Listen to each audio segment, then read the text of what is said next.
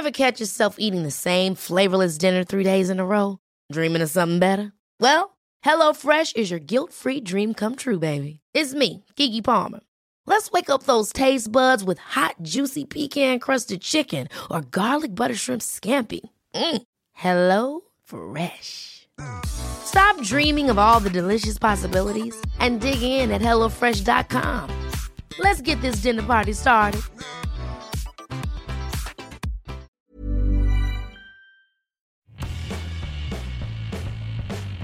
Hola a todos, esto es Sin Comentarios, el programa con los temas y noticias que a todo el mundo interesa y las opiniones que nadie pidió.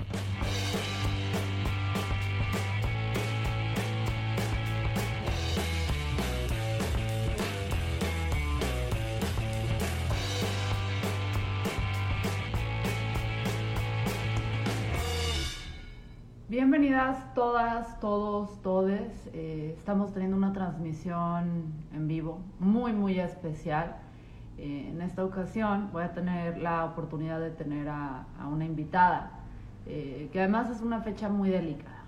Se cumplen 16 años este, desde que se levantó a Lidia Cacho y se torturó por la cruda realidad que vivimos en este país en torno a temas como la pedofilia.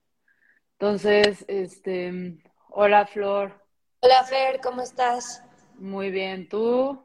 También muy bien, gracias. Este, les estaba platicando que hoy tenemos un, una invitada muy especial, se va a unir, también está Flor. Hola Lidia, ¿cómo estás? Hola, ¿cómo están? Muy bien, ¿y ustedes? Muy, muy bien, gracias. Pues Lidia, este, Flor, bueno, rápido las presento aquí con, con la audiencia. Eh, Lidia Cacho es una periodista mexicana con muchísimos años de trayectoria y que se ha dedicado a cubrir temas sobre la trata de personas, sobre todo la trata de niños, no solamente en nuestro país, porque he visto ahí tus conferencias y he visto que has tenido reportajes e investigaciones muy extensas, muy interesante además a los roles que has tenido que acudir. Y bueno, también está Flor para acompañarnos en esta entrevista, que Flor es alguien que ya, en, al menos en mi audiencia, porque sé que estamos ahorita compartiendo la audiencia las tres, ya la conocen porque creo que es una de las jóvenes promesas del periodismo aquí en México. Entonces, pues, muchas gracias Lidia por, por darnos este espacio, por platicar con nosotros. Este, y la primera pregunta, porque ya hoy se cumplen 16 años, ¿verdad? Gracias, gracias a las dos, de verdad, por, por eh, esta invitación. Sí, hoy se cumplen 16 años de, de que el gobernador de Puebla eh, accedió a, a, mandar unos policías a secuestrarme, torturarme y encarcelarme para poder proteger él a una gran red internacional de trata de niñas y niños que hacían pornografía infantil. Eh, eh, empresarios, eh, hoteleros, políticos, senadores, incluso candidatos a la presidencia de la República Mexicana.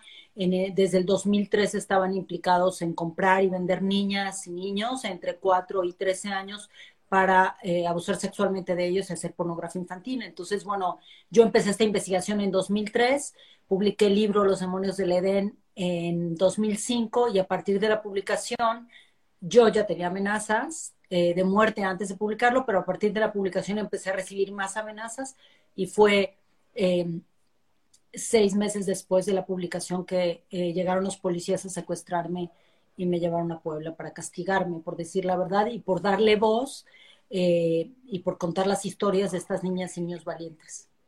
Ahora, este, en, en ese libro no salieron cualquier persona, o sea, porque si bien quizás había rumores o medio sabemos que en México había estas cosas, eh, cual película de terror, o sea, ni salido en Netflix, o sea, tú empezaste a señalar a algunos personajes claves que participaban. Y además era un, un entramado muy extraño porque eh, creo que si entendí bien, por un lado teníamos esta red de, de tráfico de menores, de pedofilia y todo, pero también había lavado de dinero. O sea, ¿qué exactamente llegas a cubrir y a qué personas llegas a tocar que escala este nivel? Bueno, eh, me regreso un poquito para que eh, quienes nos están eh, viendo. que acuérdate que es una chaviza, luego mi audiencia. y... Qué maravilla, muy bien. Pues em, cuando yo conocí a estas primeras niñas y niños que se escaparon de la red, había niñas de 11 años, 12 años, niños también, que es algo de lo que casi nadie quiere hablar, que es el abuso eh, sexual infantil de niños, varones, porque hay una discriminación tremenda contra los niños para que se callen y no hablen sobre esto. De eso podemos hablar después u otro día. Pero eh, cuando yo empecé a hablar con ellas y ellos me decían, no, es que eh, es muy peligroso, no podíamos decir nada porque tratamos de denunciar con mi mamá, pero nos dijeron que el señor este con el que nos llevaban era un senador o este señor es amigo del presidente. No se sabían los nombres de todos, pero eh, de algunos sabían el primer nombre, por ejemplo, de algunos habían escuchado el apellido. Y entonces, bueno, yo empecé a investigar más y más y más y de pronto cuando les enseñaba fotografías de diversos políticos me decían, este estaba en tal lugar. Y entonces yo investigaba con los hackers y descubríamos todos estos videos y estas fotografías, etcétera.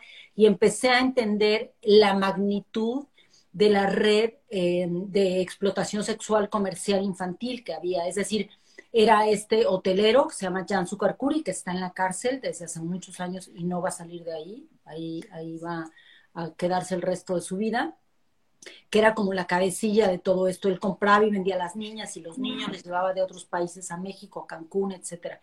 Pero eh, tenía, tiene un socio que se llama Kamel Nasif, que es un multi, multimillonario que tiene empresas por todo el mundo, que también le pedía a niñas, tenemos grabaciones sobre eso, y él tiene muchas acusaciones de lavado de dinero y tiene fábricas en las que explota laboralmente a mucha gente joven que trabaja en, sus fábricas de ropa por todo el mundo también. Eh, después está Emilio Gamboa Patrón, el, senador que hizo todo lo que pudo para callarme a mí, pero también para, para desacreditarme a través de personajes muy poderosos del PRI. Hay cinco exgobernadores, todos del PRI, curiosamente vinculados ahí. Eh, yo investigué, obtuve información, evidencia que judicialmente fue útil y entonces publiqué todos los nombres en mi libro y después he seguido publicando más y más investigación. Entonces, yo lo que quería con este libro era explicar cómo estos hombres de tanto poder lo que hacen es comprar niñas y niños porque ellos quieren tener sexo con, con personas cuya voluntad puede ser absolutamente controlada. Y, y esos son los niños y las niñas adolescentes, o sea, entre 12 y 13 años, y les extorsionaban, les hacían sentir culpables, les grababan y después les mostraban los videos y les decían, si tú dices algo, vamos a enseñar esto públicamente y se va a saber que eres un, niño eh, degenerado o una niña eh, prostituta, en fin. Entonces había todo un esquema de explotación, pero también un esquema en el que les tenían atrapados una vez que les llevaban a sus hoteles de cinco estrellas en Cancún eh, les violaban, hacían los videos, ya no podían salir de esa red. Entonces había casi 200 niños y niñas, por lo menos de los que tenemos nombres, aunque cada vez con los años salen más y más nombres. Lidia, algo que me parece bien interesante y que pues creo que a la hora de, querer acallar una investigación valiente, pues lo más importante es seguir hablando de ella, ¿no? Eh, darles... Eh, una bofetada con golpe blanco y hablar un poco más. Eh, a mí lo que me parece bien interesante de tu libro es que identificas eh, cómo en Cancún se, las, el, desarrollo demográfico creció más rápido que las instituciones, creció, o sea, y lo, y lo que yo quería preguntarte en particular es, si esto pasó solamente en Cancún, pasa en todo México, o cómo se relaciona también con el hecho de que en Estados Unidos pues había ya una eh, una, una, investigación o que habían sido más severos con la gente que es pedófila, pedófila y que, que hay un turismo específico de pedofilia hacia ciertas ciudades y ciertos países. Sí, bueno, a ver, esto, este fenómeno de la explotación sexual, comercial, infantil y adolescente sucede en todo el mundo. No hay ningún país que se libre de ella, ni Suecia ni Noruega, que tienen leyes muy duras y que en general son de los países más avanzados en estos temas. Lo que pasa es que en la medida en que el país tiene más impunidad y más corrupción política y judicial, evidentemente los pedófilos van para allá. Y México es el caso, es decir, yo vivo hace 30 años, vivía hace 30 años en Cancún, yo me fui a vivir a Cancún de la Ciudad de México porque me encantaba bucear, etcétera, y yo vi el crecimiento de Cancún, cómo se creó, porque es un paraíso inventado, no existía. Eh, y, entonces lo crearon para crear una economía del turismo, que es una maravilla, y eh, de pronto todo, todos estos eh, cambios y la evolución tan, tan rápida, lo que hizo fue que se enquistaran eh, algunos políticos del PRI súper corruptos, ya desde entonces vinculados con la delincuencia organizada, que a la gente se le olvida, que Pablo Escobar vacacionaba en Cozumel y en, y en Chetumal, que es la capital de Quintana Roo, e iba a Cancún cuando era eh, pues el capo de todos los capos, ¿no? Y era amigo de los, de los gobernadores del PRI. Y e, de eso hay evidencia y yo lo he publicado, ¿no? Entonces, bueno, si entendemos todo este entorno de, colusión, de, vínculos y de amistades entre eh, los narcotraficantes de Colombia y de otros países europeos y rusos con los políticos corruptos mexicanos, entendemos que se creó un ambiente en el que todo se valía. Es decir, Cancún era un poco como Las como se dice de Las Vegas, lo que sucede en Las Vegas eh, se queda en Las Vegas, así era, ¿no? Lo que sucede en Cancún se queda en Cancún. Entonces, eh, muchos, en la medida en la que las leyes contra los pedófilos empiezan a endurecerse en Estados Unidos, estos pedófilos empiezan a ir a Cancún porque dicen, a ver, ¿a dónde voy? Donde la pase súper bien, porque iban a Tijuana, pero Tijuana tampoco es tan bonito como Cancún. Y entonces iban a Cancún, ahí desde antes, incluso contrataban un, hotel cinco estrellas, etcétera, o el hotel de Sucarcuri, las villas estas preciosas de playa, y entonces pedían niñas, y él conseguía las niñas, las pedían vírgenes o niños también, y estos niños y niñas obviamente no sabían por qué se los llevaban, ¿no? Los atraían en la escuela a través de otros amigos o amigas que ya estaban en estas redes, en, a través de engaños, diciéndoles que los iban a pasear en un yate súper bonito, y sí, había unos yates de unos políticos poderosísimos, del exgobernador de Veracruz, por ejemplo, del exgobernador de Quintana Roo también, entonces una vez que les tenían ahí, era cuando abusaban de ellos y empezaban con toda este, esta extorsión. Entonces, eh, empezaron a ir a norteamericanos, pero también europeos y, por supuesto, que también consumidores mexicanos. Y esta red creció muchísimo y las niñas y los niños, eh, por más que trataban de contar sus historias, nadie les creía. Y yo creo que eso es, para mí ha sido lo más importante en mi carrera como periodista. Y, eso ustedes lo, hacen también en, en sus espacios, es escuchar a las niñas, a los niños, a la gente joven y em, darle credibilidad a sus voces y ayudar a que pongan un micrófono en sus historias. Porque esto sucede particularmente porque vivimos en una sociedad adultocrática donde solo los adultos opinan, ellos mandan, ellos dicen cómo y quién dice la verdad y siempre niegan las historias verdaderas de dolor y de sufrimiento de las niñas y los niños. Entonces yo decidí que tenía que hacer algo al respecto y publiqué estas, estas investigaciones. Y, lo hiciste muy a conciencia porque hay un punto en tu carrera, o sea, que te vas, o sea, por lo que leí, tú te vas a escribir poesía, pero algo hay en tu espíritu que no te deja hacerlo, vaya, qué lejos quedaste de eso, te sigue siendo una forma de observación. Y cuando te metes en esta parte de la investigación, eh, si entendí bien, el gobierno no te ayudaba mucho. Entonces llegas con este hacker que te ayuda a entrar a esta parte del deep web y a llegar a acceder a estos videos y a estas imágenes donde se pueden ver tanto de los rostros de los abusadores como de los niños. Y a la hora de presentar la evidencia, este, que tú puedes decir así, o sea, que te dice, no me acuerdo si el fiscal o alguien, pero te dice, tenemos que llevarle estos videos y estas fotos a las mamás para que ellas puedan como, eh, porque, o sea, si ya podemos identificar a los hombres de poder y a los hombres que estamos abusando, era importante identificar a los niños para rescatarlos. Entonces, llegas tú y dices, a ver, este, aquí están las fotos, todo, y el fiscal, no me acuerdo quién te dice, hay que llevarlo con las mamás para que ellas confirmen que son los niños. Y tú dices, bajo ninguna manera, bajo ninguna manera voy a dejar que una madre vea en esa posición a su criatura, este, yo voy a hablar. Y en ese momento el fiscal te dice, si te das cuenta que a partir de ahí, no me es el fiscal, por favor, corrígeme, pero te dicen a partir, o sea, si te das cuenta que a partir de este momento tú vas a tener que vivírtela testificando, te van a amenazar, te van a perseguir, y tú decides hacer eso, o sea, decides cambiar tu vida. ¿Por qué lo hiciste?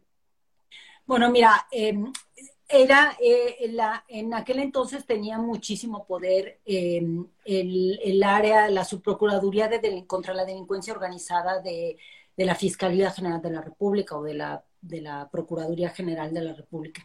Y y como en todas partes, en todas las instituciones, había gente buena y súper comprometida con estos temas y mucha gente corrupta dentro que también estaba en contra de que se develaran estos casos. ¿no? Unos se vendían, pero otros simplemente no les interesan los derechos humanos y les da igual. ¿no? En este caso, era uno de los, de los eh, policías federales de investigación eh, del área que apenas estaban haciendo en ese año, en 2004, de, em, de ciberpolicía, porque todavía ¿sabes? Como que no se entendía el nivel de los delitos, de los ciberdelitos que tendríamos en el futuro, eh, que es algo que yo advertí en mi libro. Entonces, em, yo también, además de ser periodista, yo soy feminista, mi madre era feminista, cuando era niña nos llevaba con ella a las ciudades perdidas y a los lugares donde ella trabajaba mucho con las mujeres y, y yo me volví activista desde súper joven. Entonces, para mí el feminismo y la defensa de los derechos humanos es algo que está Em, como en mi forma de ser ciudadana de todos los días. No es algo que de repente descubrí y dije, ay, lo voy a hacer porque qué interesante.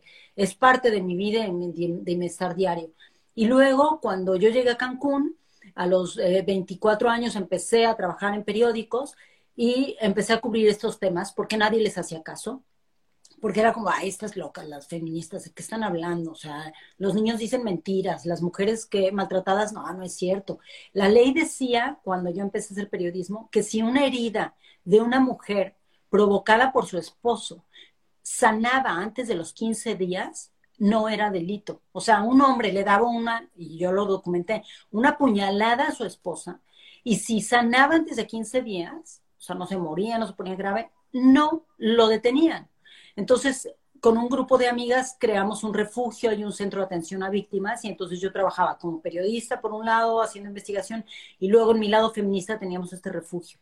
Y esto es importante porque muchos de estos niños y niñas a quienes empezamos, que empezaron a buscarnos para contarnos su historia, pero también una vez que lo destapamos, varios periodistas de todo Cancún, otras mamás empezaron a descubrir que sus hijos les contaban y venían con nosotras.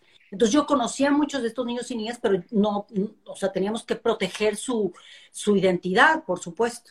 Y entonces cuando, cuando estaba yo con el, con el policía en, en las oficinas de la Agencia Federal en Cancún, estábamos frente a su computadora y, y entonces metió este disco eh, eh, y empezamos a ver las imágenes horrorosas de pornografía, videos, eh, que después tenían, que tienen los jueces en México y en Estados Unidos, videos pornográficos con estas niñas chiquititas de 4, 5, 8, 10 años, 12, con niños, forzando a los niños a tener sexo con niñas, con adultos, en fin. Y él me dijo, hay que, hay que reconocer, y yo ahí mismo empecé a reconocer las caras de algunas de las niñas que habíamos rescatado nosotras. Y entonces le dije, esta niña es esta. Y entonces yo le sacaba como el expediente y le decía, esta es. Eh, y entonces empezamos a encontrar, yo les imagínate todas estas niñas que sus mamás las están buscando en Estados Unidos, en Guatemala, en Colombia, están aquí, aparecen en estos videos. Y entonces él me dijo, bueno, muy bien, tenemos que abrir, o sea, tenemos que llevar esto a juicio y, y necesitamos llamar a las mamás, por lo menos de un grupo de estas víctimas, para que vean la evidencia y ellas vayan a testificar. Pero Claro, estos mafiosos superpoderosos, como los de las series, o peor todavía, querían acabar conmigo, acabar con las niñas y comprar a las mamás o a los papás de, de las víctimas, obviamente, no se iban a quedar callados. Entonces nos amenazaban todo el tiempo, las, las trataban de comprar, amenazándolas, etcétera. Entonces no podíamos ponerlas en mayor riesgo y lo que hice, lo que hice fue decirle, no, yo puedo testificar y, decir esta niña y tal, y, con el permiso de las madres, pero yo no voy a dejar que las mamás vean esto. O sea, yo tuve pesadillas, tuve que hacer terapia. El, el, el agente policíaco, que ahora sigue siendo mi amigo, eh, tuvo que empezar a hacer terapia después de ver eso. Tuvo pesadillas, no podía dormir. Un horror. O sea, ver pornografía, estos señores políticos, empresarios, violando niñas y niños chiquitos, eh, si nosotros nos sentíamos así, asqueados y desesperados, imagínate que una mamá o un papá vea que le están haciendo eso a su hijo, es que no te, no te recuperas de eso. Si ya estás intentando salvar a tu niña del trauma o a tu niño. Entonces, cuando yo le dije, eh, yo, no, yo aquí los, yo los reconozco y yo puedo testificar. Y él me dijo, usted de que, a usted le queda claro que si testifica la primera vez, va a ser la testigo principal de este caso. y tiene que llevarlos a sus últimas consecuencias, porque si usted deja de ir a testificar, se va a caer el caso, conociendo cómo funciona el sistema de justicia mexicano. Y yo le dije, por supuesto que sí. Y lo hablé con mi equipo y, y mi equipo me dijo, es que esto puede durar años. Y dijimos, sí, unos cuatro o cinco años, no importa, yo estaré. Y bueno, llevamos 16. 16.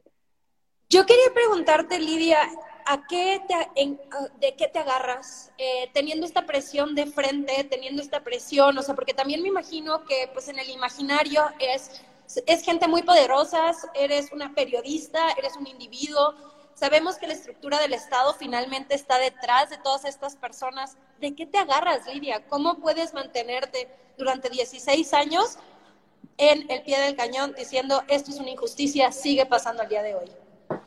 Bueno, mira, lo primero, lo primero de lo que me agarro es de las promesas que yo les hice a esas niñas y niños. O una pequeñita de, de 11 años me dijo, yo te voy a volver a contar mi historia porque ya la había contado muchas veces, si me prometes que eh, que este señor Zucarcurí nunca va a tocar a otra niña. Y en ese momento en que yo me comprometí, eh, lo hice de por vida. Esas, esas promesas que hacemos como periodistas con una víctima, eh, las tenemos que asumir para el resto de nuestras vidas. Es decir, cuando una víctima confía en ti, está poniendo su vida y, e incluso su integridad, a veces física, en, y su confianza en ti, ¿no? Esa es la primera. Y la segunda, sin duda, es que yo tengo una familia súper amorosa que siempre me ha apoyado, que siempre me ha dicho, sigue con esto, no te detengas. O sea, tengo más amigos por fuera que me dicen, no, ya párale, ya déjalo, tal. Casi todos mis amigos hombres me decían, ya, ya, ya, párale, te van a matar. Y todas mis amigas mujeres, adelante, tú puedes, tú. Igual las mujeres en la calle de todas las edades me decían, sí, sí, vamos, estamos contigo. Entonces, eh, eh, pues primero fue eso, ¿no? Como la esencia de la promesa y después el, saber que, era algo imparable. O sea, yo cada vez que hablaba con, con, las autoridades y les decía, la pornografía infantil se va a convertir en un fenómeno enorme en el mundo y van a seguir secuestrando niñas si no hacemos algo. Hay que evidenciarlo. Y todo el mundo decía, no, estás loca. Amigos periodistas me decían, estás exagerando. Ahora vas a escribir el futuro en tu libro. que y ahora tenemos las cifras que tenemos de pornografía en el mundo, ¿no? Entonces, bueno, em, me agarro de eso, pero también em, yo voy a terapia desde hace muchísimos años, mucho, o sea, desde los 18 años hago terapia y empecé a hacer más terapia todavía a partir de todo esto. He pasado por depresiones súper duras, muy, muy duras. He tenido momentos en los que he tenido que tomar antidepresivos porque si no, no hubiera salido de ese, de esos momentos tan duros. Tengo casi 30 años haciendo yoga y, meditación todos los días, pero no, no es suficiente cuando, cuando haces este trabajo, cuando tienes amigas y amigos periodistas a quienes asesinan, que te llaman y te dicen, oye, tengo una amenaza, ¿tú crees que la debo tomar en serio? yo, sí, por favor, haz esto, muévete, salte. Y después te llama su esposo y te dice, acaban de matarlo afuera de la redacción, o a una amiga acaban de matar a mi mamá balanceándola fuera de su casa. Mm, eh, tienes que trabajar todo el tiempo el dolor y reconocerlo y saber que necesitas pedir ayuda, eh, salirte de la casa. Yo siempre estaba con mi pasaporte en la mano y con una maletita pequeña hecha todo el tiempo. He vivido así desde hace 16 años para salir corriendo cuando tenía amenazas. Em, y, bueno, acudo mucho a mis amores, a mis amigas. Eh, tengo la fortuna también de tener mucha gente que me quiere y a la que yo acudo cuando necesito pedir ayuda. Lloro muchísimo, bailo mucho, oigo mucha música, me encanta leer también, leer poesía y, y me gusta ir de fiesta y tomar tequila y bailar todo lo que puedo eh, en todas partes.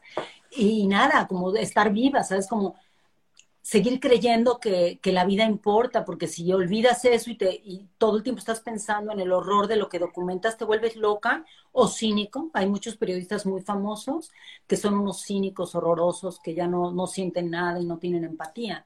Y, y, a mí me ha pasado lo contrario. Yo, yo siento que me he vuelto mucho más empática, más, más em, cercana a las personas que entrevisto y creo que eso mis libros lo muestran y eso tiene que ver con, con haber superado todo lo que he superado. He tenido muchos problemas de salud a consecuencia de los niveles de estrés y del estrés postraumático por las amenazas, por la tortura, por todo lo que he vivido estos años. Eh, y pido ayuda siempre, todo el tiempo, porque em, hubo momentos durísimos, durísimos en los que eh, después de la tortura, dos años después, seguía recibiendo amenazas. Eh, una de las chicas, testigos principales, se volvió con sus captores y se fue contra mí. Y eso me costó muchísimo trabajo superarlo. Lloraba todos los días. Mi abogado me decía, vamos a denunciarla. Ella llevaba niñas y yo le dije, no, yo no voy a revictimizarla porque ganarían ellos. Y, y bueno, pues eso, ir descubriendo cosas como creer que el presidente Fox, nuestro presidente de la transición, que a lo mejor muchas personas que están viendo no saben ni qué era Vicente Fox, pero fue el primer presidente que cambió de partido en México. Llegó el PAN en lugar del PRI, mucha gente creyó que iban a cambiar las cosas y yo pensé que, em, que él podría darle un giro a esto porque había tantos gobernadores del PRI metidos, pero resulta que Kamel Nassif había invertido dinero sucio en la campaña de, Fox, según me contó el jefe de campaña de Fox. Entonces, por eso nunca hizo nada el gobierno de Fox, luego el de Calderón tampoco, porque también tenían amistades mutuas, y luego ningún otro gobierno lo ha hecho.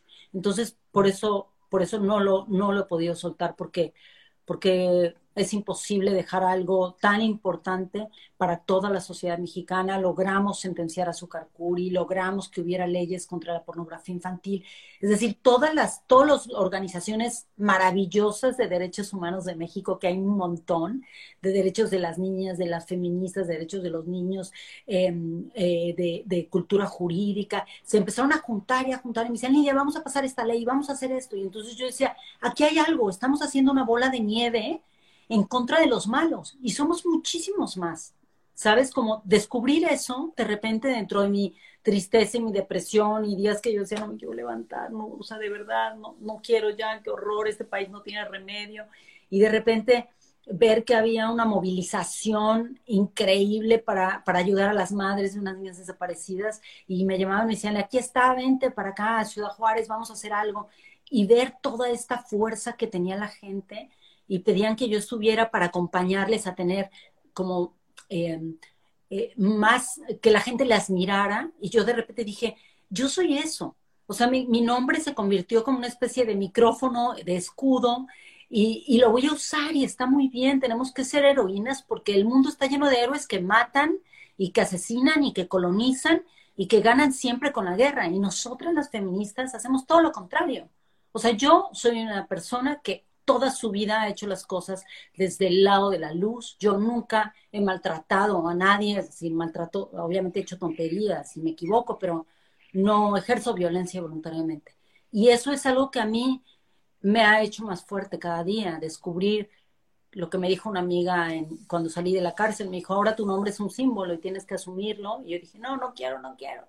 Y de pronto digo, sí, bueno, ok, está muy bien. Si decir Lidia Cacho quiere decir hablar de valentía, de derechos de las niñas, de los niños, de las mujeres, de, em, em, cultura de la legalidad, pues que se use mi nombre para eso, ¿no? No tenemos que tenerle miedo a, ese poder.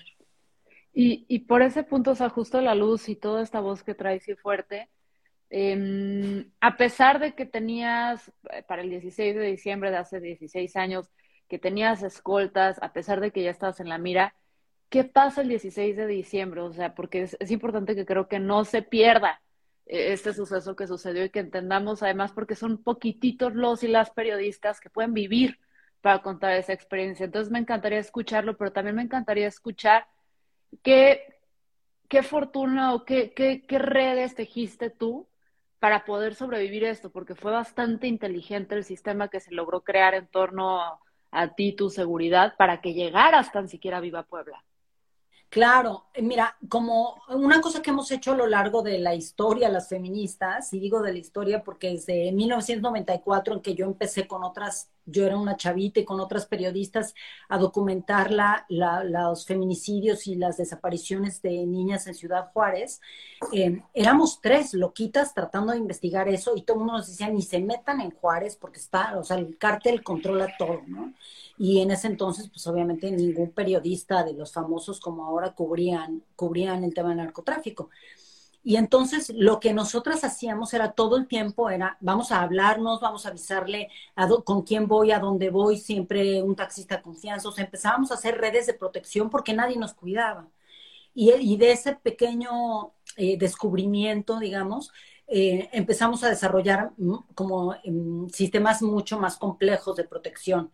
Y cuando abrimos el refugio, nosotras, con todo mi equipo de mujeres maravillosas y un par de hombres, porque muy pocos hombres querían trabajar con nosotros, eh, les daba mucho miedo defender a las víctimas y arriesgarse. Entonces, creamos un manual que, que está escrito de seguridad para las mujeres y les enseñábamos, les dábamos instrucciones de qué hacer, cómo guardar sus papeles, dónde tenerlos, a quién llamar, los números de emergencia que para, para tenerlos, quién los debía tener, cómo funcionarían sus redes, si te pasaba algo, por ejemplo, si una mujer maltratada que llegaba la pareja o tal, la vecina, ella tenía una clave o un ruido que hacía para que la vecina o el hijo o la hija llamaran y tal, en fin y entonces todo este sistema de seguridad que habíamos enseñado a otras mujeres, cuando yo publiqué el libro, que ya tenía tantas amenazas, Demonios del Edén, yo llegué con mi equipo en el CIAM y con, y con mis amigas periodistas y les dije, miren, y con mi pareja, que era un periodista, les dije, miren, me pueden, o sea, tengo estas amenazas de muerte, son súper poderosos, me quieren callar porque obviamente soy testiga del caso. Entonces, lo que vamos a hacer es, si me secuestran, si me desaparecen, si algo me pasa, ustedes llaman a todo, Amnistía Internacional, a esto, esto. Teníamos una lista enorme y todo el mundo decía, no, Lidia, ni digas eso. Sí, y con mi familia igual. Es si llaman, ustedes tienen que hacer muchísimo ruido, porque las probabilidades de que tú sobrevivas cuando se hace muchísimo ruido en el momento en que desapareces son mucho más altas, sobre todo cuando ya sabes quiénes son tus enemigos, ¿no? En este caso, era, ese era mi caso. Entonces, cuando yo, obviamente, pensaba que no se iban a atrever, pero mi inteligencia emocional y mi conocimiento de la realidad me decía que era una posibilidad. El 16 de diciembre de 2005, eh, yo llegué a mi oficina por la mañana y, y, de pronto cuando iba bajando del coche, mis escoltas estaban ahí a unos metros y cuando yo iba bajando de mi coche, llegó un auto, se paró, cerró la calle, otro auto se paró y bloqueó mi camioneta y otro, otro jeep se paró atrás y cerraron la calle, se bajaron rápido unos hombres armados y, em, y me llevaron con ellos. Y yo eh, me dijeron, dile, no, dile a tu escolta que no se meta porque vamos a, va a haber una balacera, ¿no? Y entonces les, les dije que no se metieran, pero ellos ya sabían que iban a llevarme. Ellos llamaron a su jefe en México y su jefe que era, estaba vinculado con García Luna, que también estaba metido con el narco, eh, les dijo, dejen, dejen que se la lleven. Entonces me llevaron a la Procuraduría en Cancún, fingieron que todo era legal y me secuestraron y me llevaron durante eh, poco más de 20 horas desde Cancún hasta Puebla en coche y me torturaron durante esas 20 horas. Y la idea era que yo, cuando si es que llegaba viva a Puebla, depende de las órdenes que recibieran, yo tenía que decir que todo el contenido de mis investigaciones y todas mis declaraciones eran falsas, que yo lo había hecho, era lo que me exigían los policías, que yo lo había hecho porque quería hacerme famosa. Y, y bueno, hubo dos momentos en los que me dijeron que me iban a matar, que me iban a tirar al mar, y después ya recibían llamadas y llamadas porque al mismo tiempo toda nuestra red estaba funcionando de derechos humanos, feministas, todo el mundo se estaba comunicando ojalá hubieran existido las redes sociales como ahora, pero, pero de todas maneras eh, eh, me ayudó muchísimo. Y empecé a salir, empezó a salir mi caso en todos los medios y decían, está vinculado con el gobernador de Puebla de Quintana Roo, de tal, tal. Entonces, claro, el gobernador de Puebla dijo, no, no, no, que no se traigan la viva, ¿no? Esa fue su orden. Y entonces, bueno, pues yo llegué a Puebla, me, me, me volvieron a, a, maltratar y a, y a amedrentar y a amenazar dentro de la cárcel y, tenía amenazas de violación dentro de la cárcel. Me salvaron unas eh, de las mujeres que trabajaban en la cárcel, que después testificaron eh, contando la verdad, ratificando todo lo que yo había dicho. Y, y, me tuvieron que sacar porque, porque no era legal lo que habían hecho, ¿no? Y entonces yo me pasé un año en juicio contra ellos, contra Kamel Nassif, y para defenderme, porque querían meterme siete años a la cárcel. Yo pasé todo ese año, a partir del 16 de diciembre de 2005 hasta el 17 de diciembre de, 2000, eh, de 2006, todos los días yo iba a la cárcel a firmar porque estaba con libertad bajo fianza, como si yo fuera culpable por haber protegido a las víctimas y por haber dicho la verdad.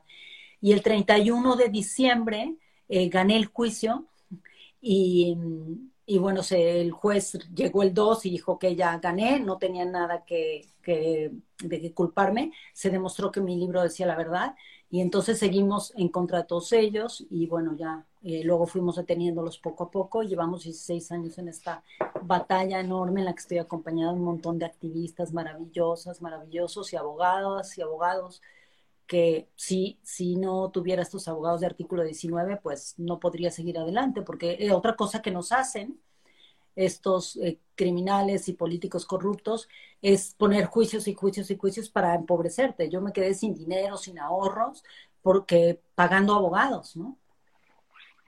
Em, después de, toda esta travesía y, por el aspecto legal, eh, pues logras eh, también que se den culpables, ¿no? Estos policías que estuvieron involucrados en tu tortura, Mario Marín, pero Kamel Nasif todavía no. ¿no? Kamel Nasif está, eh, estuvo eh, detenido recientemente y tú apuntabas que había todavía una estructura de poder actualmente que sigue defendiéndolo. Yo quiero preguntarte qué pasa y por qué haces estas acusaciones, ¿no? Incluso hablando de en contra de Olga Sánchez Cordero, que protege, eh, ¿qué, ¿qué está pasando? ¿Cómo es el momento de que ellos, tú logras tener este proceso de justicia, bueno, entre comillas, ¿no? Con algunos implicados, pero que todavía hay una estructura que lo, defiende a, a Nasif. Mira, eh, una de las cosas que a la gente le cuesta mucho trabajo entender es cómo funcionan las redes de trata de personas, porque es de lo que estamos hablando aquí. La explotación sexual comercial de niñas y niños cuando se compran y venden, como este caso, es trata de personas. Son redes internacionales que mueven muchísimo dinero, millones y millones de dólares. Y lo que han hecho ellos, que lo que ha hecho Kamel Nasif, eh, incluidos muchos de sus amigos políticos, es él invertía en campañas políticas. Tenemos grabaciones donde Emilio Gamboa, patrón, le llamaba por teléfono para pedirle dinero para la campaña del gobernador de Veracruz, del gobernador de Durango, de gobernadores de diferentes estados, pedía dinero para el de Chiapas, etc. Y entonces, en la medida que un hombre que está vinculado con el lavado de dinero, con explotar niñas y niños, usa ese dinero negro, ese dinero producto del crimen, para dárselo por debajo de la mesa las campañas políticas, compra a los políticos. Y entonces cuando compra a los políticos, los políticos además lo evidencian, los graban, tienen muchísimas pruebas. Eh, y entonces, claro, el político sabe que está atrapado eh, y tiene ya una complicidad de por vida con este, con este sujeto que le dio dinero, ¿no? Y entonces, así es como se van armando las redes de poder y de protección. No necesariamente todos son pedófilos. Lo que sí es que unos, aunque sepan que estos son pedófilos, no pueden hacer nada ni van a hacer nada porque tienen dinero sucio de ellos y se han enriquecido gracias a esto. Entonces, así se dejen las redes. Y ahí hay jueces. La jueza que me metió a la cárcel, la que me sentenció al principio, eh, Rosa Celia Pérez, eh, estaba trabajando para ellos. Tenemos las grabaciones donde le daban las órdenes directas, Kamel Nasif y su mano derecha, para decirle que me sentenciaran rápido, rapidito, ¿no? Que ya me dejaron en la cárcel. Eh, le, ofreció un viaje a Las Vegas a la jueza. La, la mm, Olga Sánchez Cordero estaba en la Suprema Corte de Justicia del país. Y esto es muy importante porque hay gente que cree, la gente que sabe quién es la señora Olga Sánchez Cordero, que es una mujer que estuvo en la Suprema Corte em, y que ahora está en el Senado eh, es que la gente decía, ay, qué feminista es, porque ella defiende los derechos de las mujeres, y eso creíamos. Hasta que ella estaba en la Suprema Corte cuando yo llevé todo mi caso, llevamos toda la evidencia, y el que era entonces presidente de la Suprema Corte, en algún momento me dijo, doña Lidia, usted se está metiendo en la boca de león, esto es muy peligroso. Entiende que la pueden matar. Y después otro juez, el, otro eh, ministro de la Corte, eh, Silva Mesa me decía, es que esto es muy peligroso. Nosotros como jueces de la Suprema Corte tenemos amenazas, pero también nos están ofreciendo muchísimo dinero. Y el ministro Góngora lo declaró públicamente y lo escribió. Dijo, ¿cuántos millones les ofrecieron para ir en contra mía y proteger al gobernador de Puebla? Y nosotros, no, la ministra Olga Sánchez Cordero había dicho que yo iba a votar por mí porque sabía claramente que yo había sido torturada. La evidencia estaba ahí, era innegable. Y se trataba de quitarle el fuero al gobernador de Puebla para poder juzgarlo en ese momento y juzgar a todos los demás. Era lo más importante porque iba a ser un hecho histórico para México. Y entonces, de repente, a la hora de dar el voto, la ministra Sánchez Cordero nunca me miró, yo estaba sentada en primera fila en la Suprema Corte y dijo que no había, que sí había sido torturada, pero no tanto, y por lo tanto perdonó, perdonó a Mario Marín. Después de mucho tiempo, el propio ministro eh, Góngora dijo que la ministra eh, Olga Sánchez Cordero tenía vínculos directos con gente del PRI. No puedo decir que ella recibió dinero directamente, lo que puedo decir es que ella se corrompió de una u otra manera por razones que solo ella sabe que se llevará a la tumba eh, y que espero que no la dejen dormir porque decidió no proteger a todas estas niñas y niños víctimas trata de, personas que podían haber cambiado sus vidas en ese momento. Vivieron otro, un via crucis larguísimo por culpa de estos votos en contra de, del gobernador y de toda esta red de tratantes. Entonces, por eso me tuve que llevar el juicio primero a, Estados, a Washington y después a Ginebra, donde lo ganamos y Ginebra forzó al Estado mexicano a reconocer que habíamos, que habíamos dicho la verdad, que había sido torturada y que todo el contenido de mi libro era verídico y que las niñas y los niños habían dicho la verdad.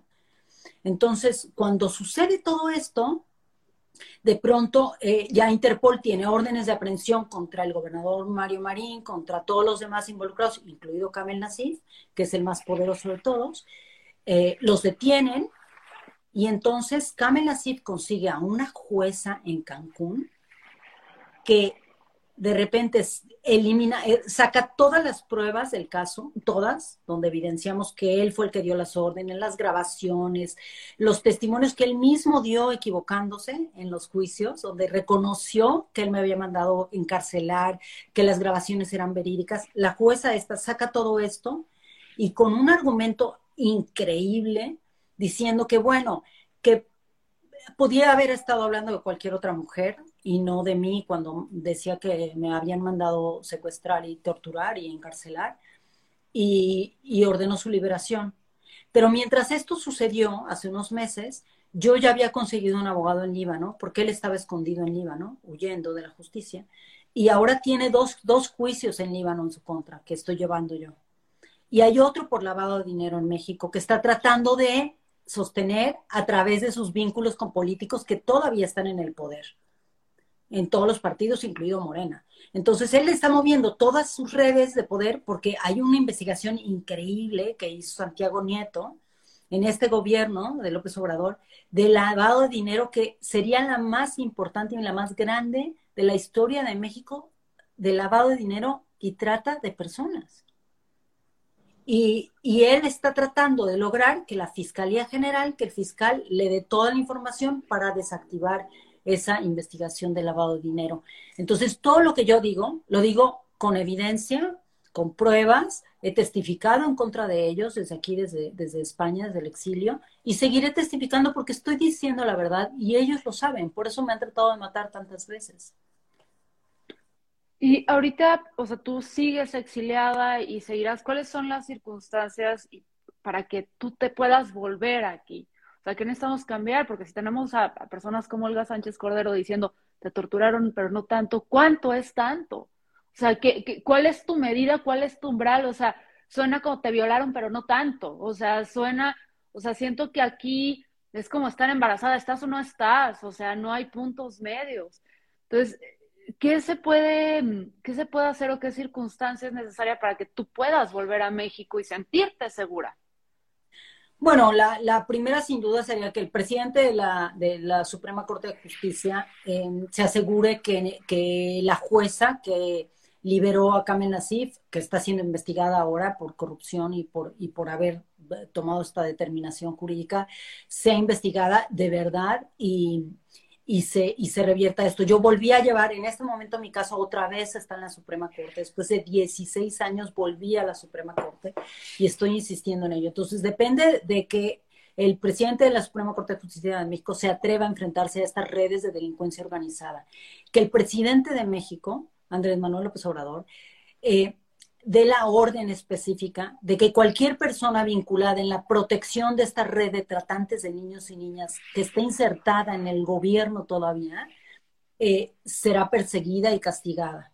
Y por último, los dos eh, sicarios que entraron a mi casa en julio de 2019, cuando, cuando ya sabían que los iban a, tratar de detener, eh, se han detenido, no los quisieron detener. Yo los identifiqué, conseguimos sus fotografías, porque yo tengo grabado, tengo cámaras y, y obviamente alarmas todo alrededor de mi casa, en fin y les dimos todos los datos, incluso información que me dio gente por redes que me dijeron, oye, sabemos que este sicario vive en Playa del Carmen, le pagó fulanito de tal a través de tal para el gobernador, toda la evidencia se las dimos y el fiscal general de la República, que yo lo diré en cualquier corte a la que me lleven y lo, lo he demostrado, es un hombre profundamente corrupto que protege estas redes eh, de trata de personas y que no está dispuesto a que se debilite todo el sistema criminal insertado en el, poder político. Entonces, el fiscal general ha impedido todo, todo el avance de mi caso, todo el tiempo. O sea, yo me enteré que Kamel Nassif iba a ser detenido en, en Líbano por mis redes de, de, de, de, amistades y de fuentes, porque la fiscalía no me avisó. Me debió haber avisado y no me avisó a mí que yo soy la víctima directa. La fiscalía me debió haber ayudado a que yo estuviera en Líbano para testificar y yo tuve que resolverlo por mi cuenta desde España, porque ellos se negaban a, a darme información. Entonces, así funcionan las redes de poder. Kamel Nasif tiene una gran amistad con expresidentes de México y con mucha gente que está en este momento inserta en el, en el um, gobierno de López Obrador. Y mientras el presidente y el, y el, y el um, ministro, de, el presidente de, la Suprema Corte de Justicia y el fiscal general no decidan que tienen que perseguir a los tratantes de niñas, niños y mujeres en México, yo voy a seguir hablando, porque tienen una responsabilidad directa. Si votaron por ellos, no es para que tengan prestigio y para que hablen todos los días, es para que trabajen para proteger a la sociedad y particularmente a la más vulnerable, que son las niñas, los niños, los jóvenes y en este caso, por la violencia de género, las mujeres, por supuesto. Lidia, o sea, entiendo perfecto que hay pues toda esta pedagogía de la crueldad desde adentro, ¿no? O sea, desde, desde la práctica diaria, de, de cómo o sea, desde cómo lo, hay, hay personas que tienen esa nada de empatía, de decir, llevar niñas, etcétera, pero y que incluso llega hasta el gobierno. Ahora mencionabas esta investigación de Santiago Nieto sobre la trata de personas, ¿en qué estado está? Eh, sigue avanzando, se, se, se, paró con esto de que lo removieron del cargo. ¿Qué, qué va a pasar? Mira, justamente eh, este es uno de los, de los temas más importantes. Santiago Nieto ha sido, fue una de las grandes elecciones que hizo el presidente López Obrador, la verdad, porque México en su historia nunca había tenido a, a un especialista en blanqueo de dinero, en lavado de dinero, que verdaderamente hiciera las investigaciones que hizo Santiago Nieto con su equipo. Entonces, iba a ser la medalla de oro de este gobierno y lo remueven y ponen a alguien que no responde, no ha contestado a, mis abogados. Mis abogados le han tratado de entregar eh, más evidencia sobre el caso de Kamel Nassif y, ahora están, están blindándolo todo otra vez de una manera extrañísima. No sabemos muy bien qué va a pasar ahí. Esa respuesta la tiene más bien el suplente de Santiago Nieto. Y, sobre todo, lo que sí hemos visto en los medios es que Kamel Nassif llamando a sus abogados para que... Eh, la Fiscalía General de la República le entregue todos los documentos de la investigación sobre su caso. Y la Fiscalía ya, ya se los entregó. Y, y bueno, mientras tanto, a mí no me entregan mis, eh, mis, los documentos de mis investigaciones, pero a él se las entregan rápidamente. Esto ya te dice de qué lado está otra vez cayendo la balanza, ¿no? Y entonces lo que tenemos que hacer, todas y todos, es seguir exigiendo que la balanza esté del lado de la sociedad y no del lado de los criminales insertados en la política mexicana, que se dedican a comprar y vender niñas. Hay una llamada telefónica donde Kamel Nasif le está diciendo a Zúcar Curi que le traiga una niña virgen de Miami. Y el otro le dice que tiene 13 años y que es virgen y tal. Están hablando en árabe. Eh, y, y, le pregunta cuánto le va a costar y le dice que 3 mil dólares más los papeles. Es decir, evidencia sobra. Y con esa evidencia lo están protegiendo. ¿Quién quiere proteger a un hombre que pide por teléfono que le traigan una niña virgen de 13 años para tener sexo con ella? ¿quién quiere protegerla desde el poder? Alguien que cree que eso no es un delito. Lidia, aquí hay mucha gente que, pregunta, y, o sea, perdón por poner más que de ti, hay quienes preguntan qué podemos hacer para apoyarte. Y creo que una de las formas de apoyar es a quienes ya conozcan el caso, sigan dando difusión. Sigamos recordando los nombres de las los mujeres, o sea, de todas las personas que estuvieron atrás, los hombres, las mujeres, todos, hasta las víctimas. Sigamos recordándolas quiénes son. Sigamos empujando el caso y no dejemos que muera porque tal como lo ha mencionado Lidia en otras entrevistas y en otros casos, luego pensamos que los malos son la mayoría y ella ha demostrado que es un grupo, es un grupo, o sea, realmente sí tenemos la capacidad para poder señalarlos y hacerlos responsables como ciudadanía, porque como ciudadanía somos grandes, somos poderosos, simplemente tenemos muy mala memoria. Y en 16 años, carajos, así se nos olvida de un año al otro lo que hacen los políticos, lo que no ha pasado en 16 años. Entonces, ¿cómo podemos hacer esto? Hablando, compartiendo videos. Hay un documental excelente en YouTube sobre, sobre todo el caso que es, pone la piel eh, de gallina, si te da pesadillas, debo confesar, porque se demuestran las grabaciones de audio, justo las que acaba de mencionar Lidia ahorita. Pero también hay ahorita una cuenta dedicada. El caso Lidia Cacho, que lo vamos a dejar aquí fijado. Por favor, entren a esta cuenta. Compartan en todas sus redes, en Instagram, en TikTok, en Twitter. Sé que la cena de Navidad es para como tener un buen momento agradable, pero ¿qué sería una cena de Navidad si no la arruinamos con un poquito de política? Lleven estas, ¿no? O sea, ¿qué, ¿qué, es la cena de Navidad si no hay un buen debate? Lleven estas discusiones a todos esos espacios, porque las siguientes generaciones necesitan saber, pero también las siguientes generaciones necesitan aprender. Y aquí es donde te pongo carga, Lidia.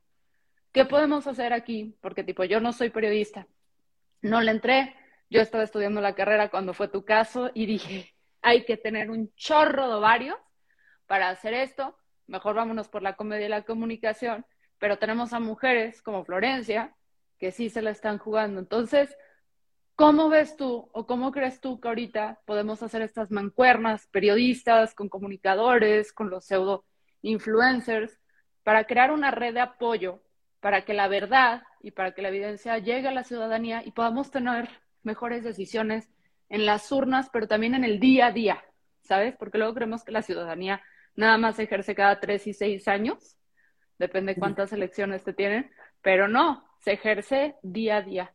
Entonces, ¿qué podemos hacer para que no haya otro caso Lidia Cacho? Mira, yo creo que eh, una de las razones por las cuales eh, estamos haciendo este live eh, que les agradezco infinitamente, es porque cuando se pone hashtag caso Lidia Cacho, no solo, o sea, no se trata de mí como individua, porque hay miles y miles de víctimas de violencia en México y deberíamos hacer un hashtag, por cada una de ellas.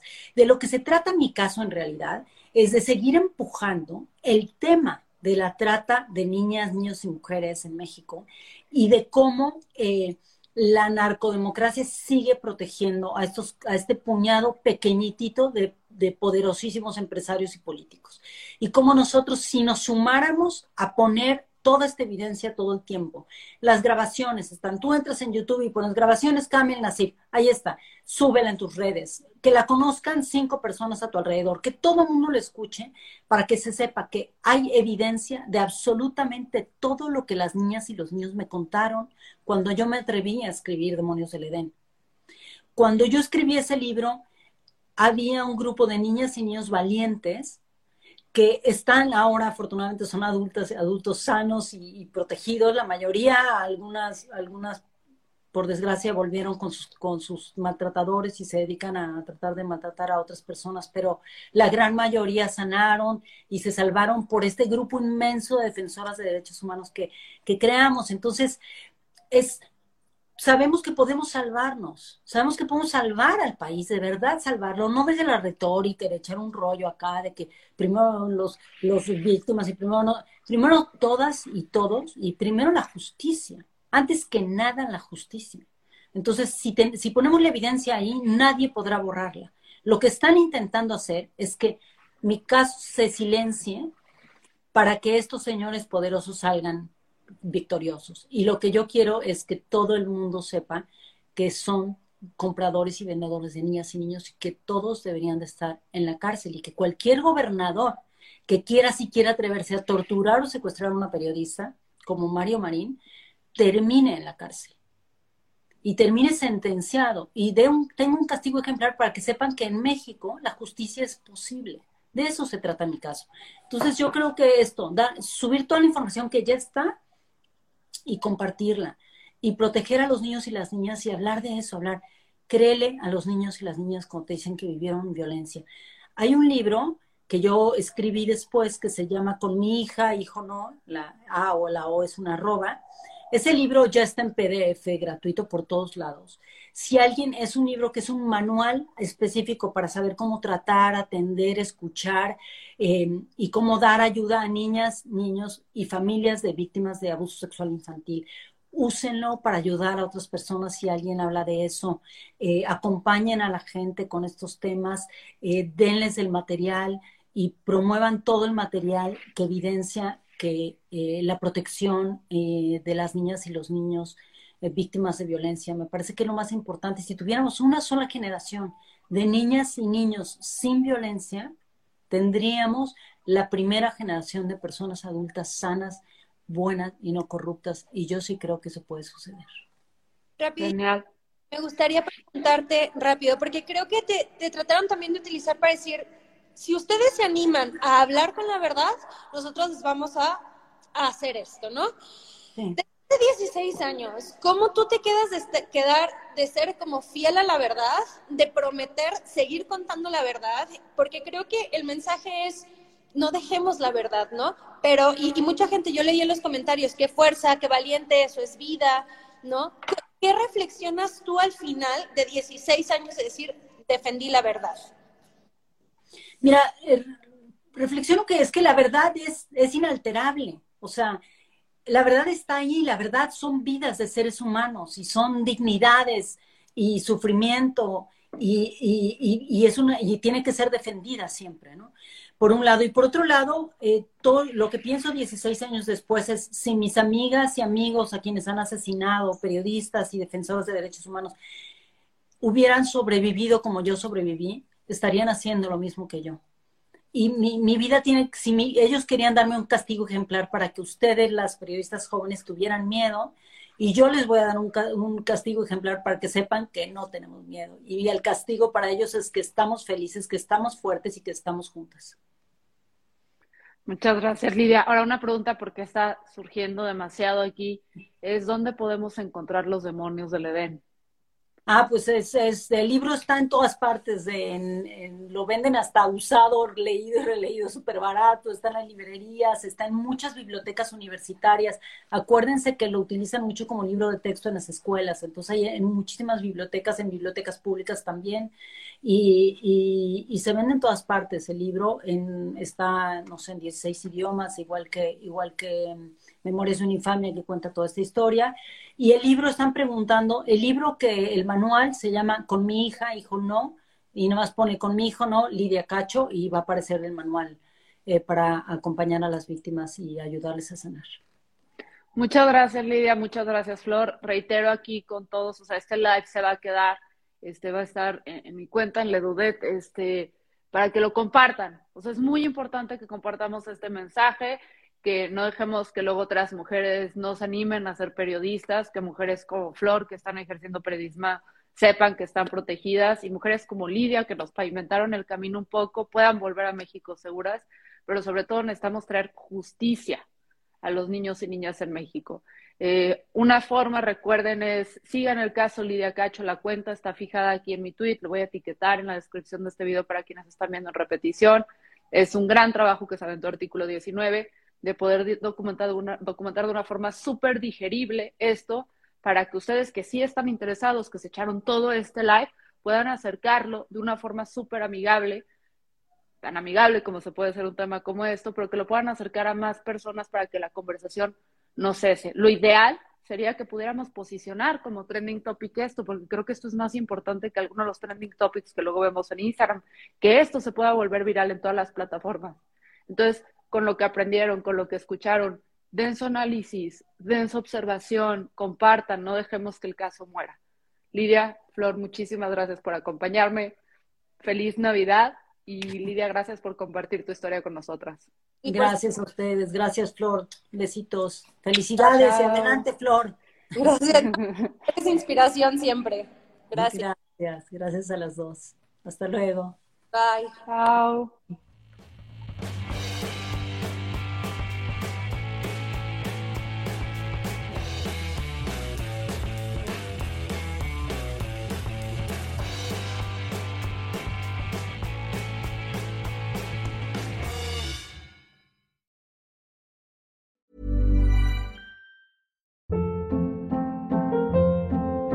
Hold up. What was that? Boring. No flavor. That was as bad as those leftovers you ate all week. Kiki Palmer here, and it's time to say hello to something fresh and guilt-free. Hello Fresh. Jazz up dinner with pecan-crusted chicken or garlic butter shrimp scampi. Now that's music to my mouth. Hello Fresh. Let's get this dinner party started. Discover all the delicious possibilities at hellofresh.com.